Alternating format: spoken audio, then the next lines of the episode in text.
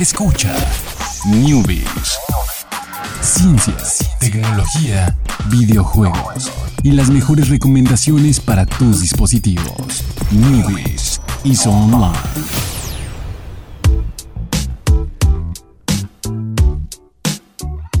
¿Qué tal? Muy buenas tardes, sean todos ustedes bienvenidos aquí al viernes en el Newbies, en Plano Informativo Radio. Son las 7. Ahora sí, a las 7 ya está oscuro, Alex. Ah, sí, ya. Se nos olvidó mencionar de eso toda la Sí, semana. Toda la ¿eh? semana. Pero gracias, ¿no? Por esa hora extra. Fíjate que lo viví muy bien este ese cambio de Sí. horario, ¿eh? Aunque ojalá durara así todo el, todo el cambio de horario, ¿no? ¿Te imaginas despertar sintiendo que realmente dormiste una Uh, hora sí, más? Sí, sí, Pero Lo sobrellevé muy bien. Pero es que sabes que la- las veces pasadas la había sobrellevado muy mal. Ya llevaba como, yo creo que tres o cuatro años de cambio de, de este cambio de horario al de atrasar, que era, era irse de fiesta hasta que el horario cambiara. Ah, sea, ya, Y ya. todavía después de que cambiaba, te quedabas una hora extra porque la habías ganado. Ajá, sí, es como de, oh, ya van a ser las 3. ¿Oh? ¿Son las 2? Nos Marty McFly, son las 2. Nos quedamos otra hora. Y, Exactamente. y así lo había vivido los últimos años y al día siguiente era así como, ah, no, no, no podía. Fatality. Sí, fatality. Entonces, esta vez no, esta vez me dormí como a las 11 ese día, creo. Y pues me desperté algo tarde. Entonces, pues así como de, wow, wow, wow. Dormí demasiado. Estuvo, estuvo bastante padre. Pero bueno, sí, ya esta hora ya está oscuro. Ya no es la tarde. Ya, ya, Ya es la noche. Es la noche. Ya es la noche. Noche. Sí, ya son 7 de la noche totalmente. Ya está oscurito. Entonces, ah, vamos a hablar de ciencia. Este, este viernes está muy cargado de ciencia, pero divertida. Bueno, esta Toda no. la ciencia es divertida, Esta Alejandro. no, pero es que hay ciencia que, que es triste, ¿no? O sea, como Ah, sí, que ah, el calentamiento global y Esto es que triste. Trump. Ajá, exactamente. Por eso dije que, de eso dije que esto estaba, esta no tanto. Esta dije que esta era triste. Pero bueno, vámonos que la primera, ¿por qué es triste esta, Jorge? Pues eh, fíjate que la primera nota es como de, oh, genial, esto nos sirve. Y luego, es, pero no nos sirve en realidad. Eh, resulta que el Mar Negro está falleciendo, está muriendo. Es- porque, bueno, para esto la nota, la parte interesante y feliz de la nota es que el Mar Negro, con esta falta de oxígeno, hace que los vestigios arqueológicos que se encuentran dentro de él se conserven de mejor manera. Esto, por ejemplo, eh, encontraron los arqueólogos, eh, ahí andaban en submarinos navegando en el Mar Negro. ¿Es navegando también cuando es un submarino? No, no, debe de haber un término. Se los debemos, ¿eh? Vamos a Sí, investigarlo. Sí, porque no es bucear, porque pues son No. los buzos. Pero Mm, bueno, andaban ahí, sus andaban en el- submarinos, el submarino. arqueólogos viendo. Y resulta que por ahí en Bulgaria, como a unos 2.000 metros de profundidad, encontraron un barco mercante griego que data por ahí de hace más de 2.400 años, lo cual pues es un descubrimiento bastante pues, significativo, ¿no? Darte cuenta pues cómo era un barco eh, griego de esa época, las rutas que llevaban, etc, etc, etc. Y se dieron cuenta los arqueólogos que estas condiciones de falta de oxígeno en el Mar eh, Negro pues hacían que el barco estuviera en excelentes condiciones de conservación. A pesar de los 2400. A pesar de los 2400 años debajo, o sea, del agua, su- sumergido. Tú echas algo a- al agua y a los tres días ya está deshecho, ¿no? Digo, por algo el agua es el disolvente universal. Ok. Y pues bien padre, muy bonito todo, pero pues resulta que también esta falta de oxígeno en el Mar Negro pues hace muy difícil la vida ahí, ¿no? Bueno, es imposible que exista vida sin oxígeno, todos aquí, todos los seres vivos la necesitan. Y pues el Mar Negro está sufriendo ahí una pérdida de biodiversidad por la falta de oxígeno. Entonces es una balanza extraña ahí, ¿eh? que pues los arqueólogos están felices porque encuentran cosas muy bien conservadas, los digamos... Eh, ambientalistas eh, están muy tristes porque pues la falta de oxígeno ahí está terminando con la vida del Mar Negro. Y pues obviamente un Mar Negro sin vida pues pues no está chido No, no. porque pues es nada más agua salada ahí. Exactamente. Ah, qué, qué- qué triste es. Y no hay. Bueno, estaba viendo que no, no hay como. No sé, no hay una solución posible a eso. Simplemente Pues es la naturaleza. Podrías tomar una cuchara gigante, enorme. y hablo de una cuchara kilométrica y agitar el agua para que se oxigene con el oxígeno de la atmósfera. Pero creo que es una idea un poco ahí. Bueno, aunque la semana pasada decíamos Elon- que China el- eh, quería ajá, hacer sí. una luna, Ajá. entonces eh. Elon Musk ahí ya. Puede ayudar con una cuchara. Hay que platicarle este fin de semana la idea de la Sí. cuchara gigante. A lo mejor sí le gusta. Ah, Tal vez. Tal vez le guste. Ya sé, a la fiesta de disfraces que nos invitó, Oh, voy a ir de pescado muerto. Ajá. Y le voy a llegar, oye, ¿sabes Y yo voy a ir del hombre en manos de cuchara, ¿no? Ok, ya le vamos a contar. Fíjate que el mar negro, y a ver si se anima. Sí, a ver si se anima, a ver si se anima. Pero bueno, sí está, está triste la noticia. Así que pues, eh, está para que tengan el dato ahí curioso que contar el, el- el fin de semana. Y pues vámonos a otro que bueno, también es triste. Lo sentimos. Es viernes ahí de, de tristezas. Pues pasamos del sábado sad al viernes sad. Al viernes sad, ahora. Este, pues está bastante. Bueno, no sabemos qué tan triste sea, pero la verdad es una, una, un reflejo de lo preocupante que es la situación. Entonces, sobre los desechos plásticos y la contaminación que hay en el mundo. ¿Qué es lo que pasa, Jorge? Pues sí, ya le hemos dicho aquí varias veces que popotes no, por las tortugas, que bolsas de plástico no, por las tortugas, por los peces, por la vida marina, pero resulta que no solo estemos pensando en las tortugas, en los peces y la vida marina, también pensemos en nosotros, porque de una u otra manera estos plásticos no se degradan totalmente, pero sí pueden llegar a pulverizarse, es decir, a pues irse partiendo, partiendo, partiendo, partiendo hasta quedar en microscópicas partículas de plástico que esto no es degradarse porque no están descomponiendo, simplemente se están haciendo más chiquitas y resulta que muestras de heces en personas de países Reino Unido, Italia, Rusia, Japón los menciono todos porque pues ubíquenlos mentalmente en un mapa donde están cada uno y cómo son tan distantes. En estas muestras de heces de personas contenían partículas de policloruro de vinilo, mejor conocido como PVC, PVC. y de eh, el buen tereftalato de polietileno, conocido como PET, PET. o sea, PVC y PET, Ajá, que Plásticos mundo- bastante comunes. Sí, este, botellas y tubería. Y resulta que hay partículas de estos plásticos en estas heces de las personas. Son microplásticos, ¿no? Es como que salió ahí un pedazo. No, no tengan esa imagen en su cabeza. No tengan ninguna imagen de esta nota en su cabeza. Por favor, no. Pero encontraron eh, ahí trazas de plástico, lo que nos está diciendo que pues ya la contaminación, eh, la basura, los plásticos que todos consumimos, desechamos, pues nos están atacando ahora, está regresando. No estamos respirando, comiendo. Estamos respirando, comiendo lo que sea. Entonces, si estos plásticos, si se alimenta un pez, se alimenta lo que sea, eventualmente va a llegar a nosotros. Eh, y pues, ¿qué les puedo decir? Eh, carguen su bolsa, tiren la basura donde deba de tirarse, reciclen, porfa.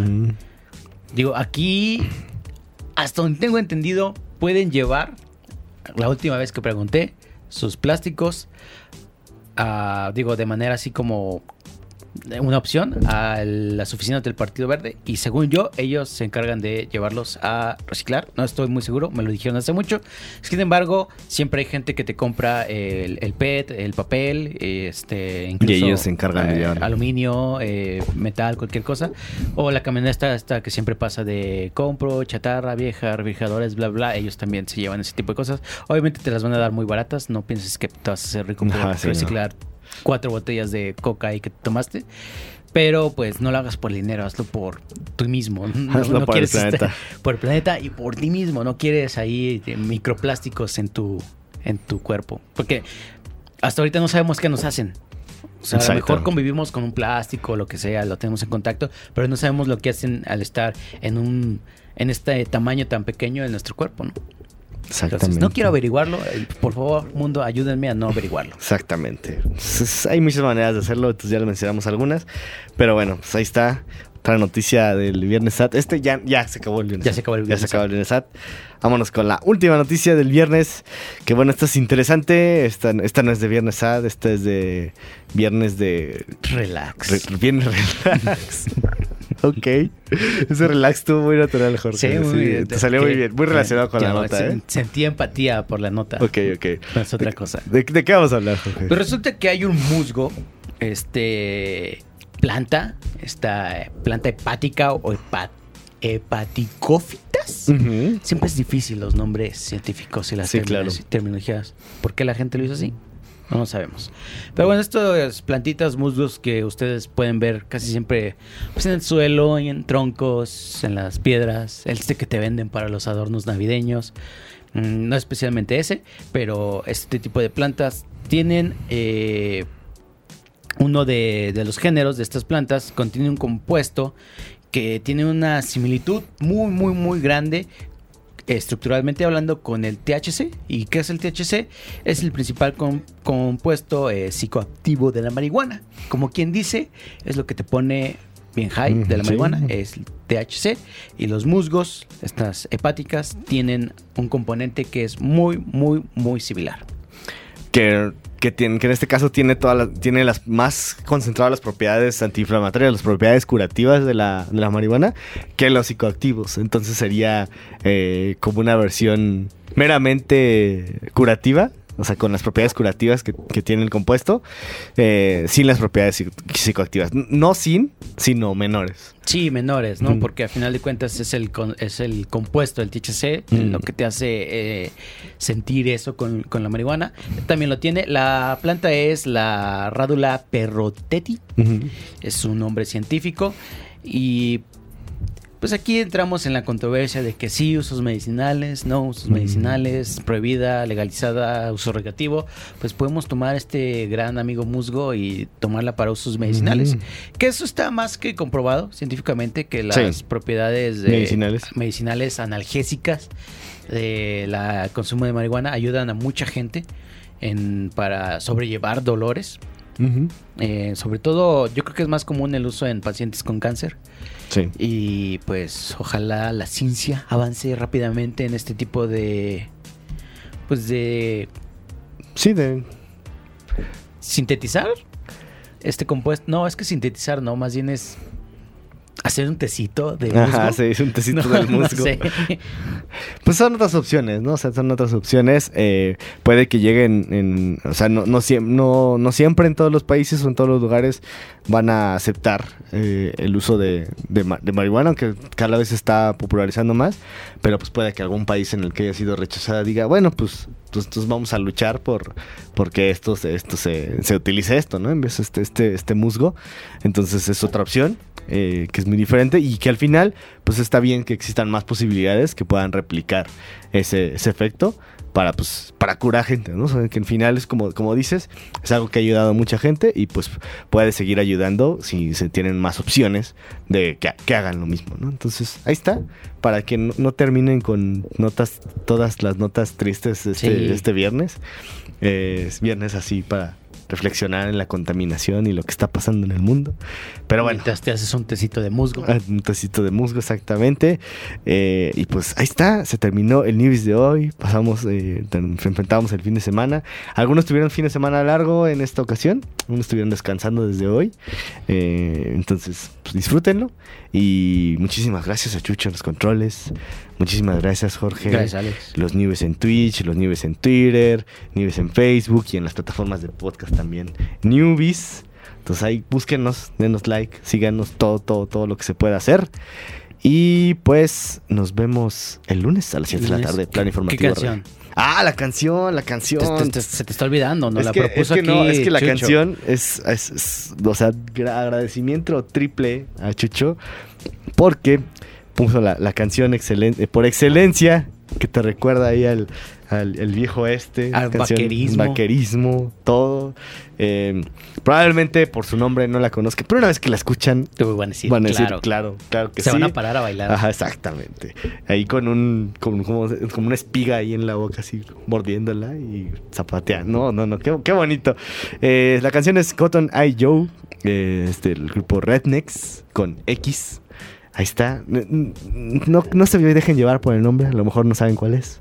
Pero sí la han escuchado seguramente. Con esa nos despedimos y pues nos vemos el lunes. Nos vemos el lunes. Bye. If it hadn't been for Cotton Eye Joe, I'd been married a long time ago. Where did you come from? Where did you go? Where did you come from, Cotton Eye Joe? If it hadn't been for Cotton Eye Joe, I'd been married a long time ago. Where did you come from? Where did you go? Where did you come from, Cotton Eye Joe?